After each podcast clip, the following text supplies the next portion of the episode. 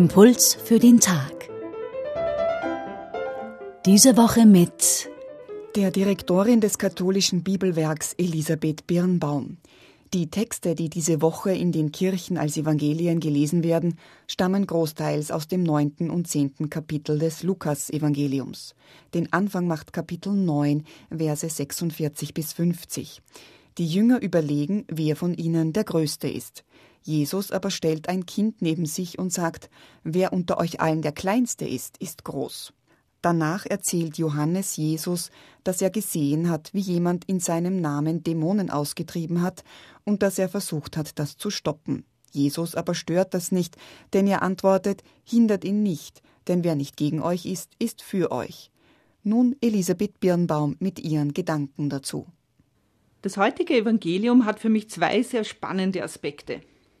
Der erste, Jesus erteilt dem Streben nach Geltung und Ansehen eine Absage besser sein wollen oder müssen als andere ist zutiefst in unserer menschlichen DNA. Jesus stellt ihnen den Wert des Kleinsten dagegen. Es braucht nicht immer Großtaten und schon gar nicht muss man andere übertreffen, um der Beste aller Jünger zu werden.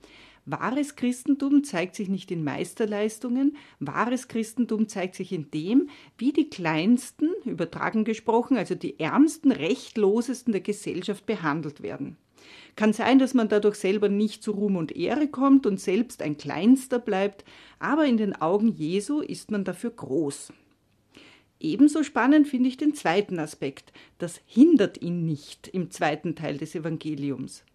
Das reagiert auch auf ein Bedürfnis, das wir so oft haben. Das Bedürfnis, in wir und sie zu unterscheiden. Das Bedürfnis, alle, die etwas Ähnliches, aber dann doch nicht ganz Gleiches machen, als Konkurrenten zu sehen und sie zu einem Sie auszugrenzen.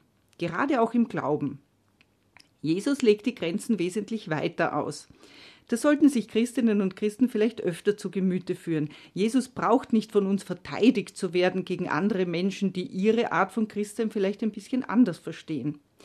Vielleicht sollte ich mich stattdessen fragen, wovor ich mich fürchte, wenn ich merke, dass andere ihren Glauben etwas anders machen als ich und was ich mir vergeben würde, wenn ich sie nicht als Gegner, sondern als Partner sehe.